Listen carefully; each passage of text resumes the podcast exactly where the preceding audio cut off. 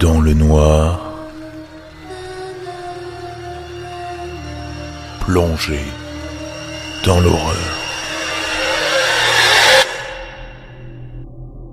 Bonsoir à toutes et à tous. Petit message avant que vous ne découvriez cet épisode. Vous allez le constater, il y aura des soucis sonores de mon côté. En effet, j'ai testé d'enregistrer mon entretien via Zoom. Alors plutôt bonne nouvelle, on entend très bien mon invité Sophie, mais moi c'est un peu la galère. J'ai préféré le garder tel quel et ne pas le réenregistrer pour garder le côté naturel de l'échange.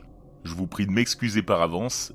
Installez-vous confortablement, prenez du lait, du café, du thé, peu importe, mais en tout cas, profitez dans le noir.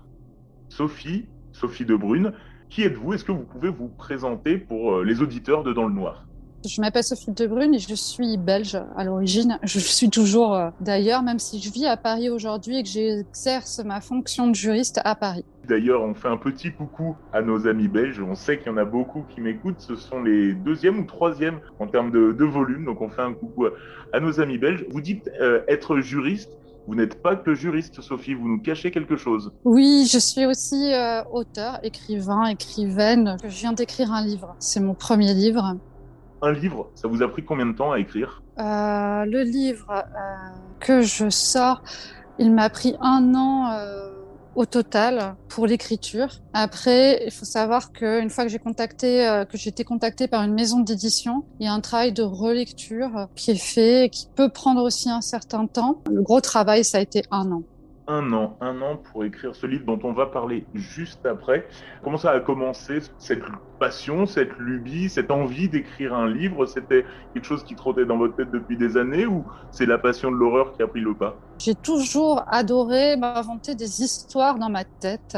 C'est des histoires très élaborées à partir de tous les films, tous les faits divers, tous les romans que je pouvais lire. Et euh, un jour, euh, bah, on m'a dit bah, pourquoi tu les mets pas par écrit? Je fais oui, en fait, c'est vrai, je pourrais, je pourrais tenter, et peut-être que bah, ça pourrait marcher. Voilà.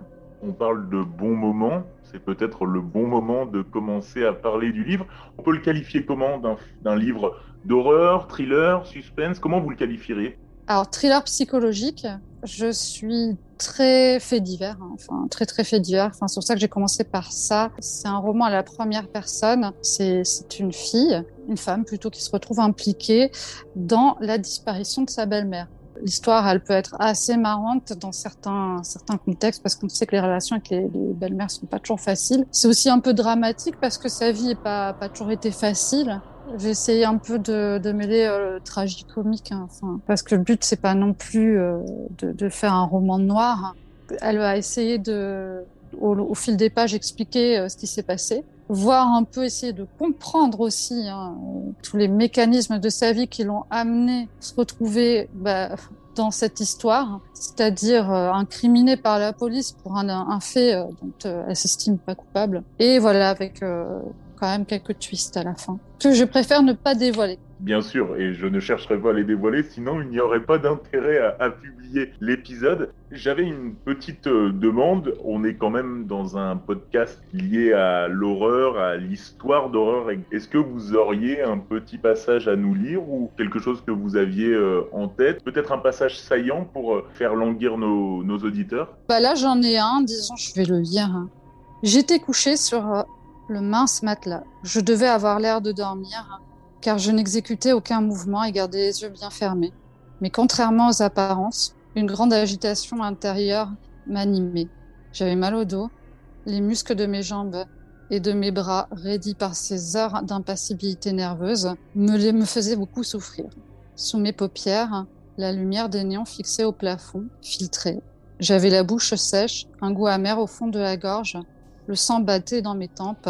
Mon estomac n'était plus qu'une boule d'acide qui me grignotait de l'intérieur et dont la douleur irradiait tout au long de mon abdomen. Les symptômes du stress se conjuguaient à la crise de manque de médicaments. Je me sentais dans un inconfort total, comme des vagues. Chaque, chaque respiration faisait monter la nausée j'adoptais une immobilité résolue. Mon esprit était totalement absorbé par la contemplation des signaux envoyés par mon corps. Il n'y avait plus de pensée, plus de stratégie, encore moins de repos. Seul comptait la marée montante biologique des douleurs physiologiques. Nickel, parfait. J'espère que mes lecteurs, enfin mes auditeurs, pardon, en seront convaincus. Vous parliez de thriller, de faits divers, vous dites en être passionné. Est-ce que vous avez, puisqu'on est dans le domaine du podcast, ou euh, peut-être, euh, pourquoi pas, de la vidéo si vous n'avez pas d'idée de, podcast, à suivre si on est fan justement de, de thriller, de, de suspense et de faits divers? Pour les faits divers, je regarde tout. Donc c'est compliqué. Faites entrer l'accusé, tout ce qui passe sur Netflix. Je regarde sur des chaînes YouTube que Victoria Charlton, mais aussi euh, bah, Lionel Camille. Il y en a plein. Il y en a des Français. Là. Euh, les podcasts, il y en a aussi beaucoup. Euh, J'écoute des, des, des podcasts québécois qui sont distorsions. J'écoute dans le noir, bien sûr. Donc voilà, et j'achète les, les, livres. Euh, en fait, tout ce qui peut euh, avoir un rapport avec euh, le fait divers. Et depuis que je suis toute petite, parce que je me souviens que je regardais déjà Perdu de vue et témoin numéro un quand j'étais petite, c'est pour vous dire.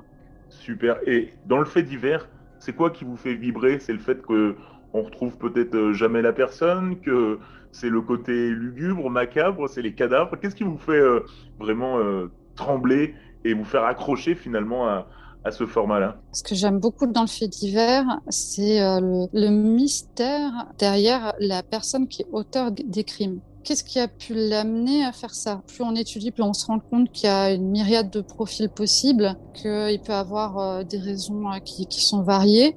C'était vraiment ça, c'était la nature vraiment du crime qui m'intéressait. C'est pour ça que du coup, j'ai fait un certificat en criminologie il y a quelques années pour euh, approfondir euh, les connaissances sur ce qui peut déclencher euh, justement ce passage à l'acte. Un certificat en criminologie, c'est un diplôme d'État, c'est quoi exactement? Oui, c'est un diplôme d'État, c'était à Assas que je l'ai fait, donc deux certificats, un certificat en sciences criminologiques, ah, c'était surtout basé sur euh, la psychologie, la psychiatrie, le passage à l'acte, la victimologie. Euh, les personnes qui veulent le faire, bon, c'est en journée, tout ça, mais qui ont du temps libre, enfin, moi, je conseille vivement de s'inscrire. C'est génial, c'est super intéressant. Je vais terminer sur deux questions. Euh, la première, c'est pour nos auditeurs ici, euh, ceux qui nous écoutent et qui vous écoutent, Sophie, en ce moment, donnez-leur une phrase, une, euh, un mot, une raison d'aller foncer acheter votre livre sur la FNAC ou dans les magasins. Le mystère. Le mystère. Comment dire Le mystère de l'être humain. Tous les ressorts psychologiques euh, qu'il peut y avoir chez un être humain. Parce que là, c'est un livre à la première personne, donc on voit vraiment. Euh, le but était de, vraiment de décomposer comment une personne qui est dans une situation euh, stressante peut, peut réagir et tous les secrets qu'elle peut cacher. Parfait. Et deuxième question, celle qui euh, pourrait intéresser les lecteurs qui vont se mettre à, à lire du Sophie de Bruyn. On a eu un premier livre. Est-ce qu'on en aura éventuellement un deuxième? Oui, bah, j'ai commencé à écrire. Ce serait plus euh, du coup euh, horreur, hein, histoire de possession démoniaque. Hein. Outre tous les euh, sujets de faits divers que je regarde, j'ai aussi une passion énorme pour les films d'horreur, et notamment sur ce qui est possession démoniaque. Et donc là, bon, j'ai décidé d'aborder ce sujet. Un petit film à nous conseiller éventuellement? Un classique euh, du genre, bah, L'exorciste de Friedkin. Hein. Pour moi, ça reste le meilleur. C'est c'est toujours celui qui me fera le plus peur au final, je crois. C'est celui par lequel beaucoup on a commencé l'horreur et finalement dont les images restent euh, gravées. Je termine avec une question qui n'est pas une question, en fait, qui est plutôt euh, une interrogation par rapport à, cet entretien-là. Est-ce que, soit une question supplémentaire, soit une précision, est-ce que vous souhaitez éventuellement euh, ajouter quelque chose ou bien parler d'un point qu'on n'a pas évoqué? Oui, c'était sur bah, un phénomène paranormal que j'aurais pu vivre bah, parce que j'en ai vécu un. J'en parle quasiment jamais, mais c'est vrai que à chaque fois que j'y repense, ça me terrifie.